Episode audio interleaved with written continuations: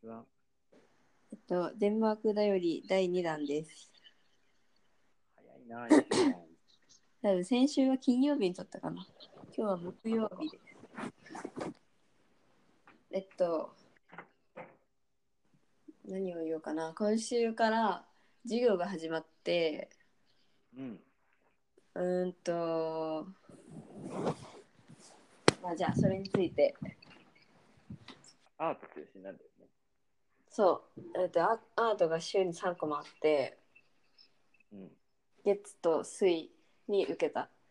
と、うんえっと、月曜日があとリデザインので授業うん。で、火曜日がバスケットリー、バスケットリーと、うん。えースローフード。うん。で、水曜日がもう一回アート。で、木曜日は、えっと、リデザインとバスケットリーとヨガなんだけど、今週は、あのー、住民登録とかでちょっとごっそり人がいないので、一日休みです。はい。なので、まだヨガの授業は受けてない。いや、いいな。で、うーんと、はるちゃん。うん。何から話そうかな。リーデザインってなんすかリデザインはえっとまあ取り掛かったとこなんだけどあのね何で言ったらいいかな荷物をまとめるさなんかねじねじした白い紐あるじゃんええ なんか物を縛ったりする白いあ発泡スチロールみたいな素材のー、タイヤ状みたいになってるやつね、最初。あそうそうそう丸くなっててうん。はああれの周りに布切れっていうかまあ細長く切った布をこう巻いていってあそれをさらにこうカタツムリ状にカタツムリ状に 渦巻き状に、あー、渦巻き。うん。うん、そう丸めていく。そう丸。くしてそれをミシンで縫って固定していくみたいそもそもリーデザインとは。なはもともとのいやなんか私最初あのネットで見てた時はアップサイクリングデザインっていう名前だったんだけどうん。あそのうだ、なんか。その元々のものが持ってる機能とか価値をよりこうアップデートさせて作り変えるみたいなうん。だから布切れを布切れじゃなくってさカゴに作り変えるみたいうん。なやつもともとが持ってる機能じゃなくて、全く別のものをうん作ってる。そ既存の何か材料を使って。ううんだからなんかねみんなのいらなくなったシーツとかそういう布が溜めてあってアトリエにうんうんうん。で私はカーズの布をつく使ってるんだけどえー、小学生の西洋の子とかが使ってそうなうん T シャツに。でなんかその布布じゃないやカゴはねこうなんか渦巻きにつ紐をしていくじゃん。なんズマキーがまだよくわ かんない。ていうんだあの蚊取り線香みたいな感じうでん紐をやってあのそれをギチギチにこすべてのね、隙間がなく。うそうでその紐と紐の間をジグザグにミシンで縫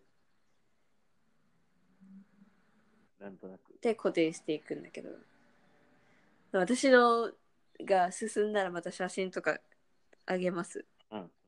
そうそうそれね。で何を見る普通にやってたらあの平らになるんだけど途中でなんか縫う角度を変えていったらこうカーブができてカゴになるみたいなうんその渦巻きああが渦巻きが進む時に角縫う角度を変えるー。なるほどね。だから設計図とかもいらないしもうただやり続ければできるみたいななんか気持ちよさそうよね、やってる最中。うんそうそんな神経質にならないし確かに。そう訓練通りにじゃないからね。うん いうのをやり始めたとこです。えー、アップサイクリングとはまた違うけど、ね、まあレ、レディメイなんて言うんだろうね。でもリデザインって言っド。てるけど、うん、リデザインともなんかちょっと違う気はする。違う気がするね、うなんんか。。でもリサイクルでもないし、うん。リサイクルでもないね。うんリユースでもない。リサイクルはペットボトルを溶かしてペットボトルにするみたいなやつじうん、それやっぱアップサイクルなのかゃな、ない。うん。その機で能考えたらそうだと思う。う機ん。能を終えたものをっていう。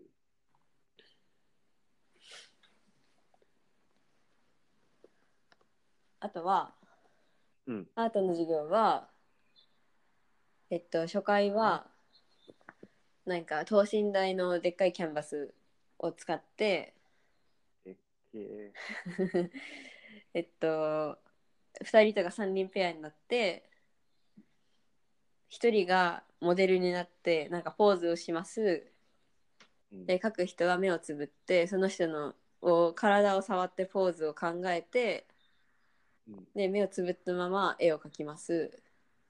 はっていうのを交代でやってそれが最初の最初だったんだけどでもなんかあうん絶対うまく書けないじゃんそれって絶対いけない。そなんかそれが良かったなと思うなんかああ、うまく書こうってならないもんね。全員そうそうそうそう絶対みんな下手じゃんみたいな、ああ、うん、身構いえいなをなくす良いアイスブレイクだったわなるほどね。うんなんか、うまくなるのにさ、大事なことってさ、いっぱい作ることだからさ、うんうまく書こうとすることももちろん大事だけうど、んうそれでいっぱい書けなかったら意味ないもん、作れなかったんら意そう味ないそうそうそうやる気をそがれるとかねやる気を持って長くやるのが一番の上手だからな。そうそうでそれの2巡目で今度は目を開けてあの墨汁を使って普通にその人の絵を描く僕中。墨汁墨汁墨汁っていうかなんか日本で絵を描くときに使う黒いインクって言ってたから墨汁だと思うほんまや、僕中や。そうでそれもなんか別にみんな筆を使い慣れてるわけでもないしうん。そんなでっかい絵とかあんま描いたことないから別に上手に描けなくてうん。いいのよ。どんどん書くことに対して、こう、成果物を作ることに対するハードルがどんどん下がっていく。そうそうそう。で墨汁で黒い、まあ、輪郭とか線を描いた後にうん。一人一個ずつインクっていうか、まあ、コップ一杯のうん。絵の具けをど渡されて例えば私はなんか赤紫色を渡されたんだけどうん。それをなんかみんながそれぞれ作ったやつのキャンバス回ってもう好きに色を塗るっていう、え人の絵を、うん、人の絵をえー、とかまあうん背景描いたりとかもう何でもしていいみたいなっうん。ていうやつが初回でしたえー、じゃあもうみんなで作る。ううんまく作ろうとしない。みたいな。そうそうそうで2回目は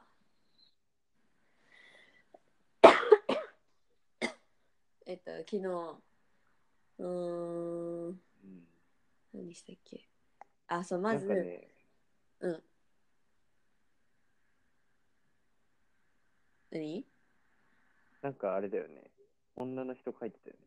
そう足で描いたああ、そうやそうや、言ってた。そう足で鉛筆を握って、まあ、今度は何 A3 ぐらいの紙なんだけどうん。それで向かい合って足でお互いの顔を描いてうん。それも絶対うまくできないじゃんでもさ、写真見せてくれたけどさ、私上手だったのようん。足足で足アーティストなろうかなもう目覚めてるじそういうこともある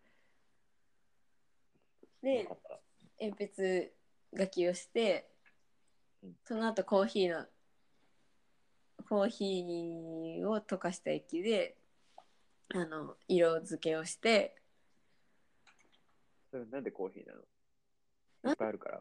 うんいっぱいあるかもしれない 私まあ絵の具単色だし、ああ。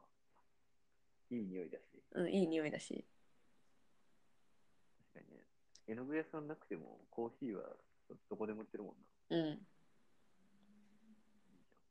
そうあそうだその前になんか最初に小さい、まあ、10, 10センチ四方の紙にランダムにパターンを書きましょうみたいなのがあってうん。なんていうんですか全タング全ルタングル。全タングル全をやったんだけど、うんでもそれをやった後に足で書いてコーヒーで書いてでその後その自分の描いた絵の上に全タングルをまあ好きに自由に描いてみましょうみたいなうん。ので結構みんなねもう顔のど真ん中にパターン描いちゃったりとか思い切りがいいんだよね。うん。でも私はビビってあの顔と首の影の部分だけにパターンをつけたんだけどなるほど。あれはビビりが出てるのか。そうそうそう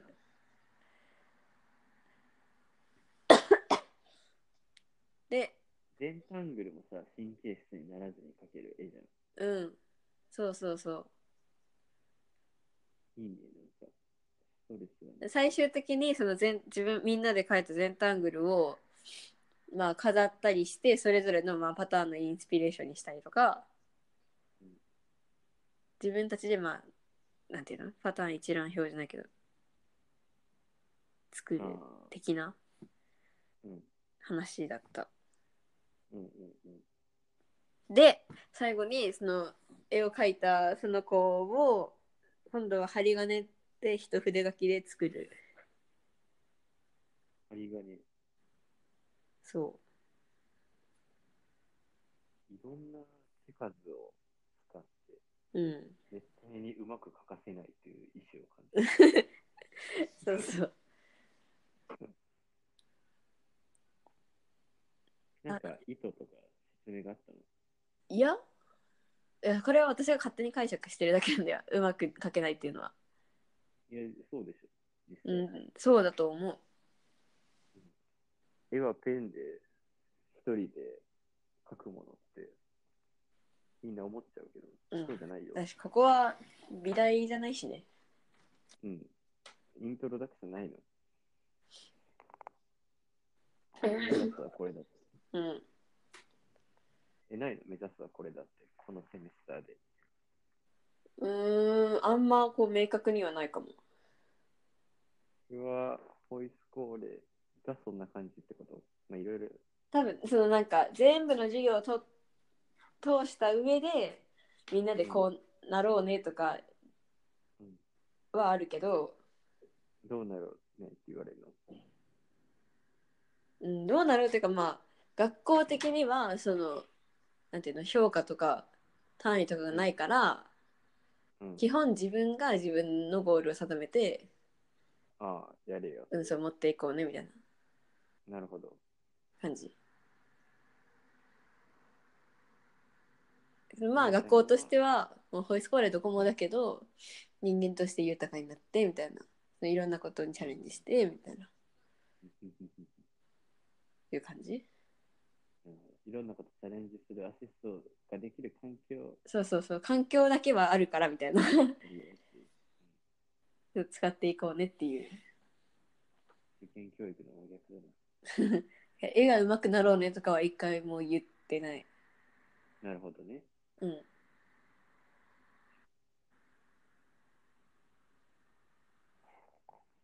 確かに、授業と別に、授業で得たものをどう消化するかとかも大事そうだね、それは。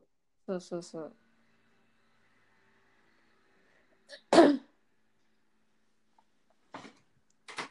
まあアートはそんな感じでアート、あ、リデザイでンでであとバスケットリーはうんかご編みの授業なんだけど、すげえいいな。クラフトやってんな。そうアートしてデザインしてクラフトしてんじゃん。なんか自分でやっぱさつ作れるものが多い方が楽しいじゃん。そうだよね、もちろん。うん、そう、と思って撮ったんだけどうん。なんかほらカゴバッグとかカゴのゴミ箱とか、まあそういうイメージのあるじゃん茶色くて編んであるやつ。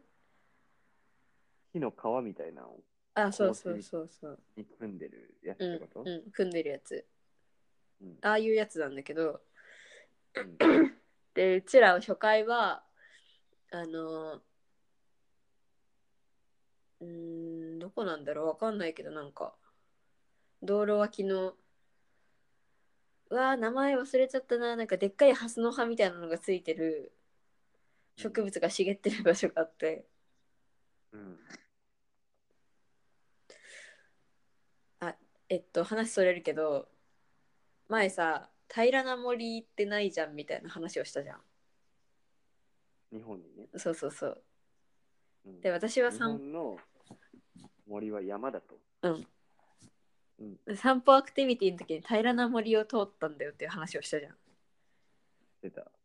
そしたらなんかそのバスケットリーの先生とその収穫の時に同じ道を通ったんだけど、うん。その平らでまっすぐな森の道はかつてうん、線路があってほでそこのエリアがリンゴの栽培が盛んででそれを運ぶための線路が通ってたんだって。う。ほでそれが今小道になってだからまっすぐで平らなのが森の中に通ってるう。えー、線路はもうないけど、ね。そう線路はないけどって言ってたなんでなくなったんだろう。そしたらな、帰り疲れ たら、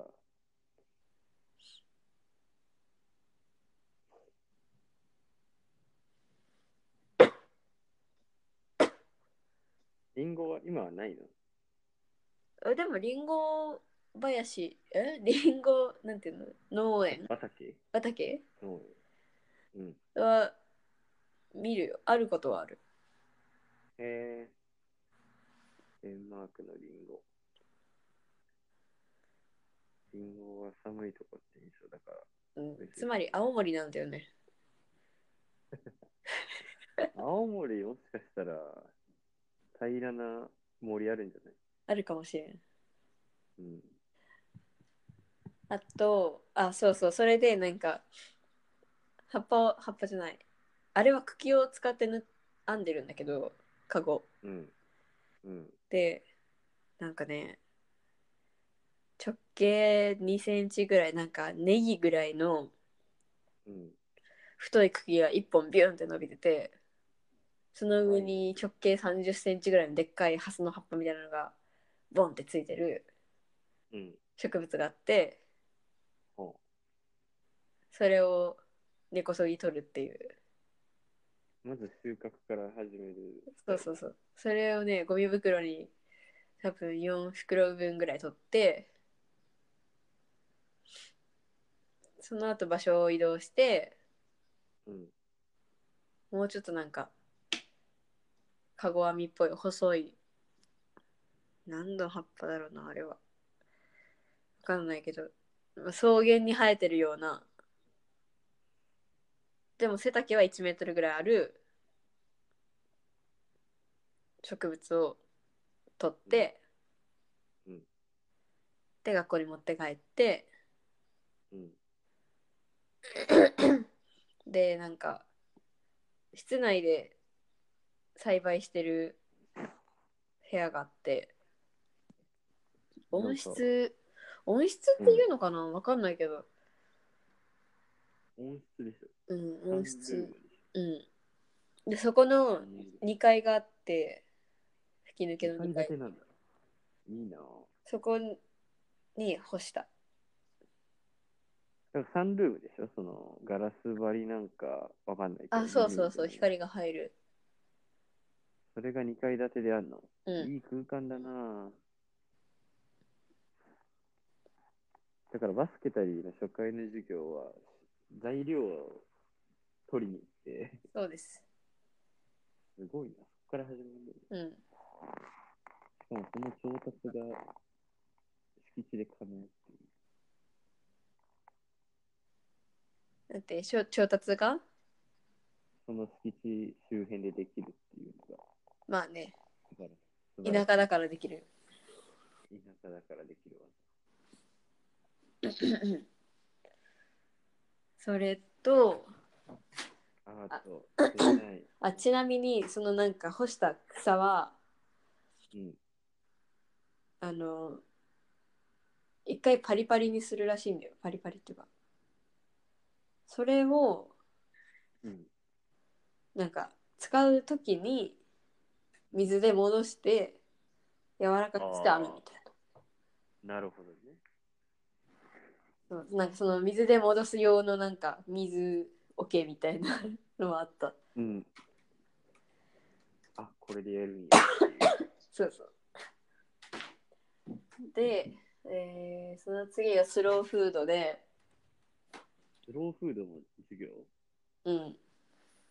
すごいな。それは、もうこれも収穫に行って、ビーチまでチャリで、私にとっては過酷な道を、はいはい。アップダウンのある4キロね。そうそうそう。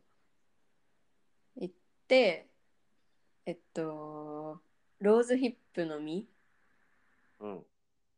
見た目はトマトみたいなんだけど、え、ローズヒップってそんなでかいあ、プチトマト。のうん。あ、でもでかいな。そんな感じだったっけうん、なんかプチトマトぐらいで、ローズヒップって言ってたんだよ。ローズヒップかローズバットって言ってた。 どっちもケツじゃんみたいな。で、うん。ローズヒップの実を収穫して、うん。その場でみんなで半分に切って、中身の種を繰り出して、うん。までやって、帰った。スローフードは何を教えられるの何するの実践 で。料ス理。ローフードはそう料理もやるえし、まあ、食べ物についてとか自然できるだけ自然のもので手人の手を加えずにみたいなとかへえサステナブルな考えをとかー、うん。そういう感じかな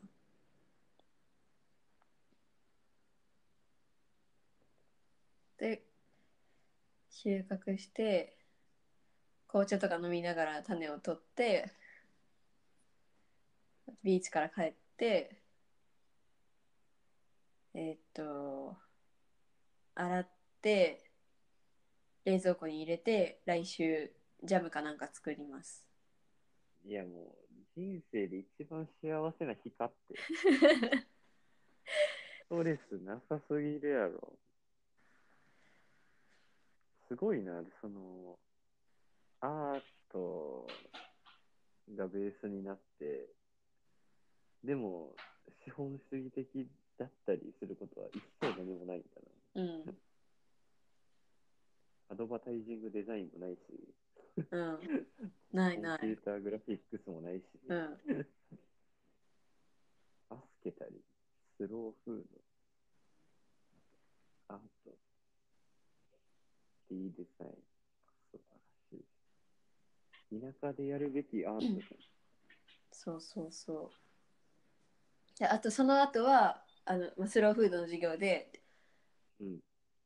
仕込みが終わったら庭に行ってうん、なんかねもう一個なんだっけなサステナブル違うパーマカルチャー多うん分パーマカルチャーの授業の人たちがうん。畑やってるんだけどああ、なるほど。そこに生えてるハーブとかをうん。あの匂ったり食べたりする会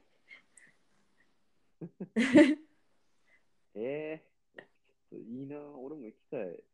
どんどんその授業を取りたくなってくる。北欧のパーマカルチャーとかやりたいもん。うん先生がなんかこの例えば一個葉っぱをちぎってこれは何の匂いでしょうみたいなでみんなで当ててみたいなこれはタイムですとか言ってでこれは食べれるけど美味しくないとかこれは風邪に超効くとか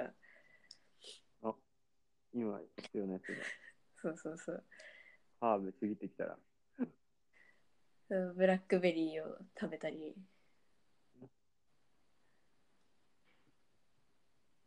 そういう感じサブカル富裕層の上がりみたいな生活してるな、うんでもねホイスコーレによってはなんかもっと社会に密接したサステナブルを学んでるとこもあるんだよ結構なるほどねだって俺俺はもっとそっちのイメージだったんだけうど、ん全然違うねもっとプリミティブですもっとプリミティブだよね、うんいやそれがいいっていうもういいよよしあしじゃなくてどっちもどっスタイルが違うっていうだけなんだけうど、んう確かにそれを都会でやろうってなったらもっと実践的に絶対になるからんうんうん材料が変わるからさそう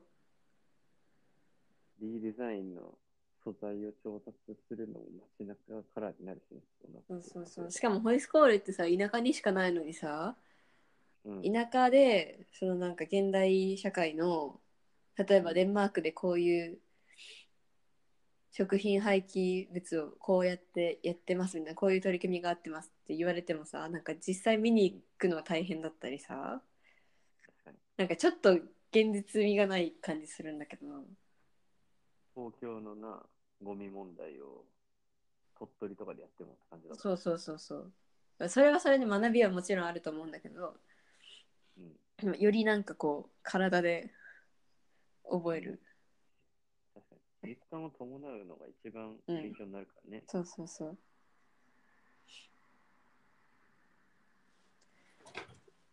そういう感じ。あとは、あ、以上かな。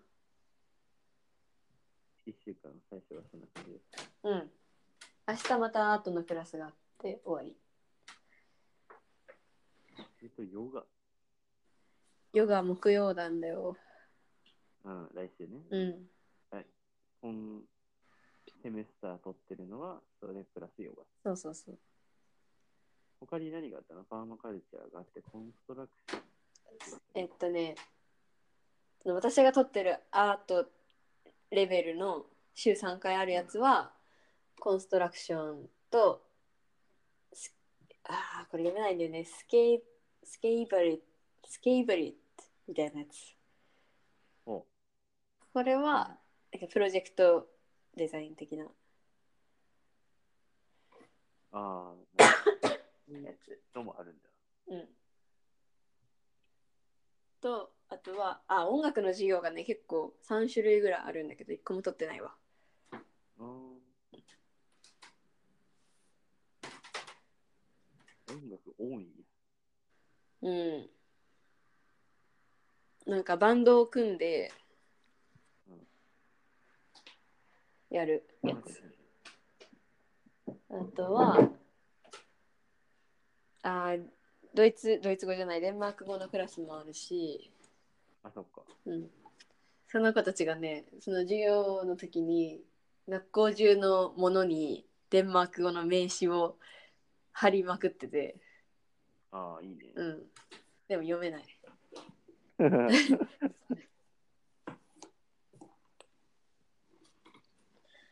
あとは、今何がうんミグレーションアイデンティティ。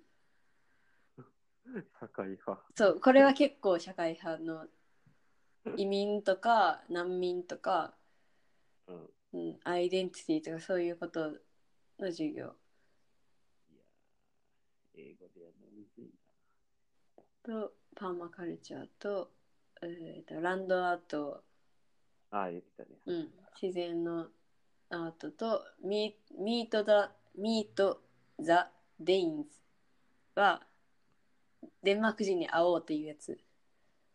これは、でデンマーク人ってデインズうの、デん、デニッシュじゃない。フルで言ったらデイニッシュなんだけど、うん。あれかな、デイニッシジュャのップ的なやつかな。俺もいまだにジャップがさ、ただの省略語なのかさ、差別表現なのか理解できないんだけどさ。まあでもそういう、うん悪意があれば差別なんですね。日本人以外が言ったらみたいな。うん。彼はミート・ザ・デインズはその、まあ、主にこの辺の人たちでいろんな仕事してる人とか、なんか面白いことやってる人とかに話を聞きに行くとかそういうやつ、えー、デザインリサーチのインタビューみたいな感じだなうん、うんあとはあスポーツもあるああ。スポーツの先生が音楽の先生も兼ねてるんだよね 強いうな。んサイクリングの授業ないのサイクリングはね授業するまでもないんだよね全員できるから足腰を鍛えろ。うんアップダウンだ。っていう感じあと夜に歌の授業歌の時間が1時間あったりサマーキャンプって。 キリスト教のサマーキャンプ。と水曜の夜はカルチャールイブニングって言ってまあ昨日はなんかチームに分かれて外遊びとかをやったり外遊び。外遊びっていうかなんていうのあのうーん、まあ、ボール使った遊びとかおなんかみんなで円になってなんかやるみたいな。うん。まあ、そういう類の遊びをやったり先週はなんか部屋をなんかみんな部屋にゲストを招いておもてなしするみたいな会えー、コミュニケーションを取る。そうそうまあまあなんかお互いを理解しようみたいな機会うん。なるほかど。な以上です今週は盛りだくさんだ。ああと昨日あのコミューンっていう、まあ、役役所みたいなところにうん。行って住民登録をしてきたんだけどおめでと無事にマイナンバーが与えられてう。うん。その役所の建築および、うん。えっと、掲示物等のデザインうん。北欧って感じで良きでしたなんか北欧の公共建築って北欧ってなるね。ほんとなるわなるなる白いなーって。白白で清潔感があって床は暗めなフローリングで、日当たりいいなー。うん、細い黒の線とかがアクセントになってるみたいな役所のポスターがスマートアートを使っておらず、極細ゴシックで、うんちゃんとフラットなグラフが作られているそうです。 2D のグラフの棒の一個一個の色も良い色多いのにうん良かった。なんで日本は色一色なのにダサいのっていう。なくなるわわかりやすいやうろ。ん普通は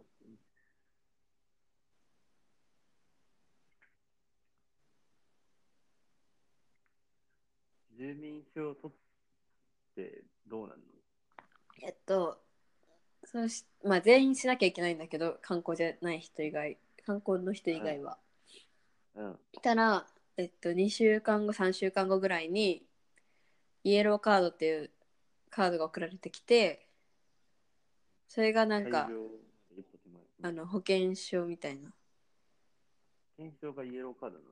そう身分証明兼住民票ああでそれ持ってれば病院もタダで受けれるみたいただで受けれるようになったんか。鼻セレブを処方してもらいに行かなあかんね。な病院でいっちゃんええ紙くださいっていう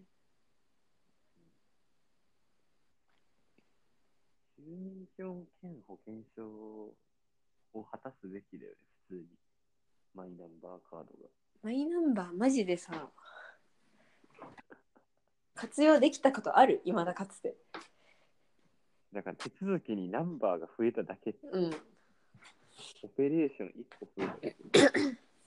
そうそれでその住民登録ができたらあのスイカ的な IC カードがあるんだけどうん、それ3タイプあって多いあの観光客とか誰でも作れるやつな。うん。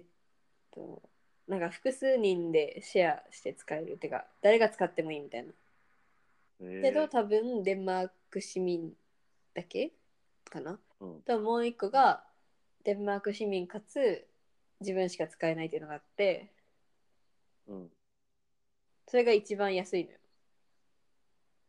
うん、うん。なんか定価の20%引きとかでもらえるんだけどそれを全然違う作るのにそのマイナンバーがいるからああ、まずは住民票。そうそう晴れてこれで電車乗れ る。そうそうそうオフの日に外出できるってこと実質。うんまあなくても現金で乗れるんだけどあ、そっか。でも現金ね使いたくないしね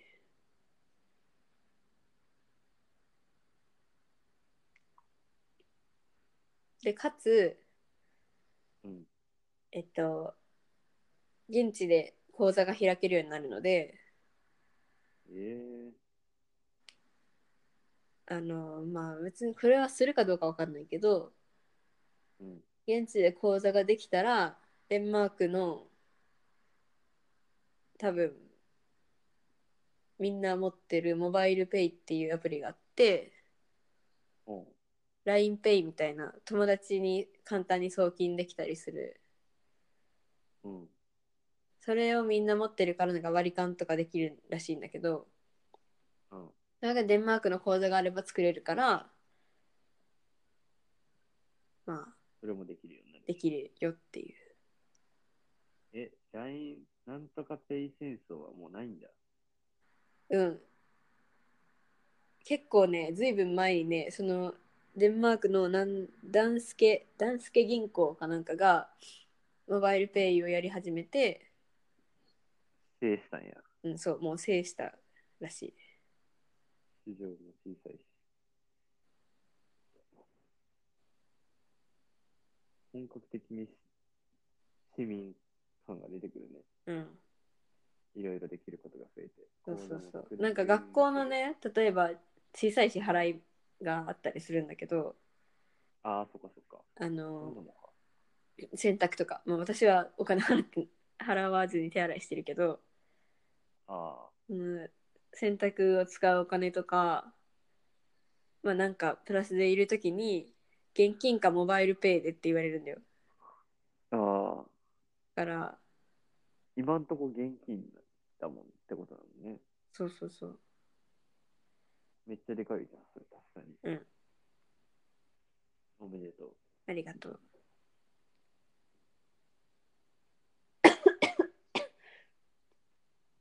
以上かな。土日とかは出かけられたりするわけ。うーん、そうね。今週の土日は結構みんななんか家帰るとか言ってるけど。えうーんとね、先週末はなんかみんなで小旅行的なのがあったから、行あ、っそっかて、そっか。そうそう、それもまたなんかハイキング的な。私にとってはハイキングだったけど、え、これ山じゃないよとか言われた。デンマークは山がないんだ。うん、そう。デンマークは丘しかないからって言ってたけど、全然山だったけどね。街も今後探索していく感じですかそうね。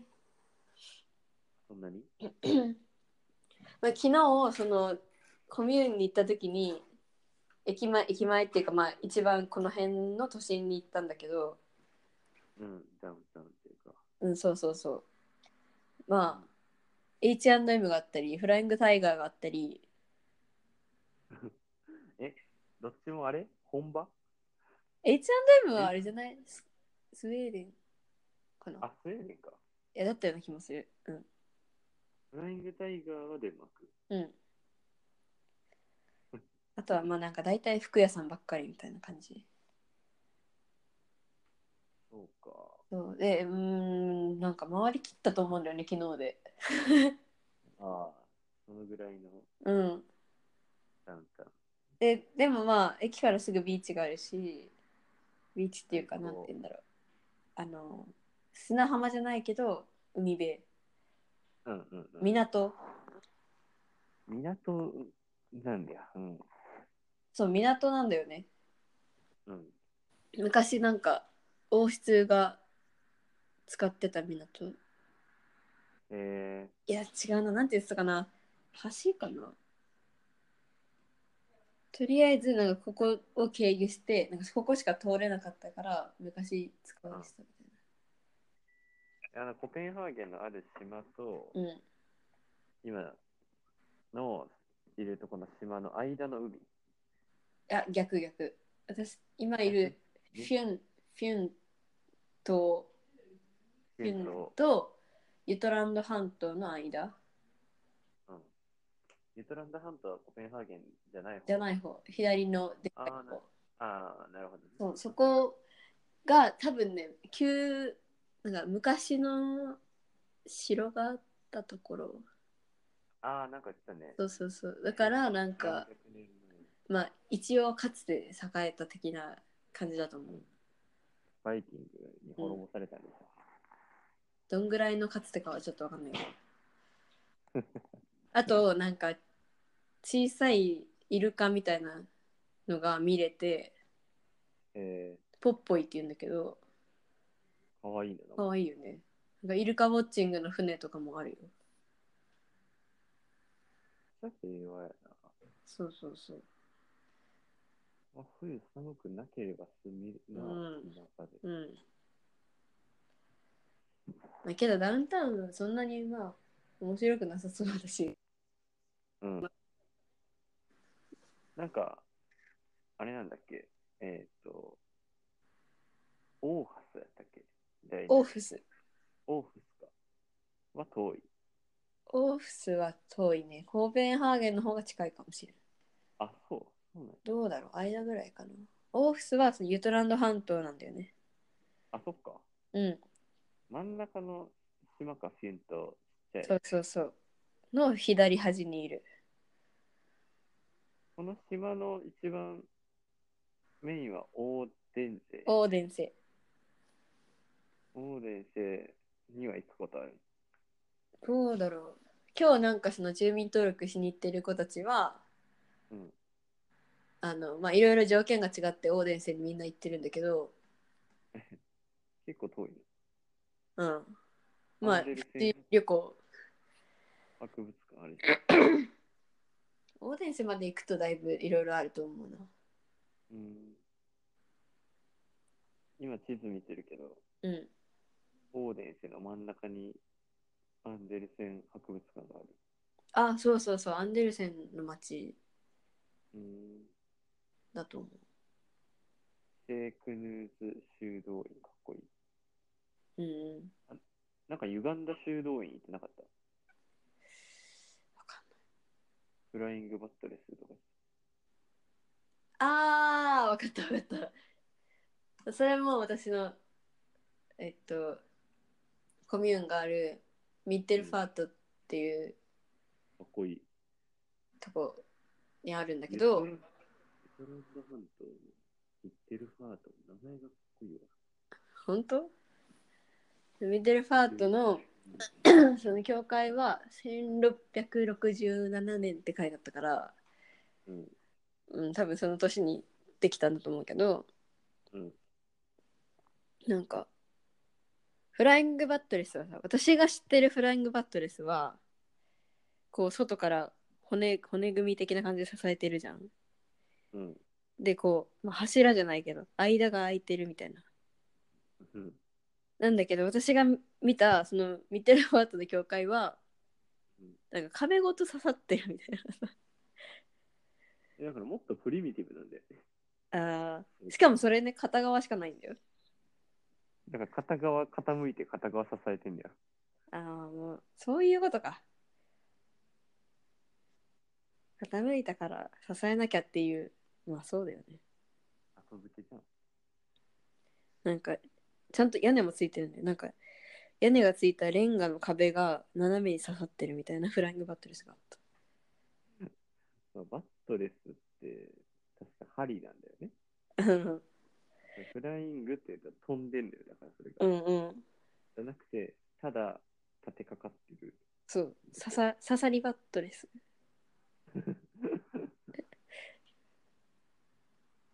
でも面白かったよ中も見たけどなんかこう席が並んでてうんあのまあスピーカーがあるまではわかるようんけどそのね柱ごとにねスクリーンまでついててさえ何が映されるかわかんないけどー、大学の行動。そうそうそうそうだからうんだまあ3個ぐらいスクリーンがあったっていう教会、修道院。だしあの教会の入り口のあれなんて言うんだろう募金箱みたいなうん。やつもモバイルペイ対応だった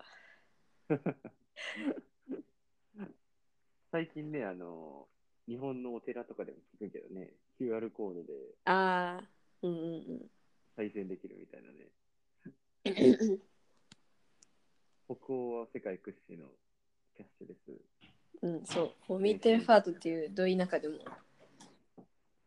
全然モバイルペイ。どうやって額決めるうんのああいうのって持ってる小銭入れよ。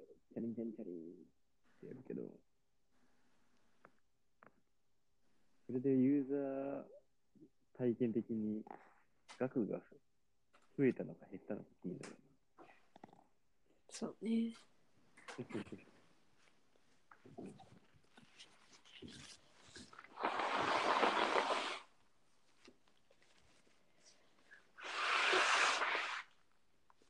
そんなに鼻を噛み続けるラジああ、鼻が痛いよ。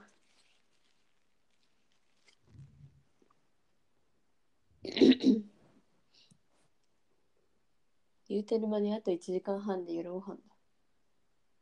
オ。 午後使ってもうてるやん。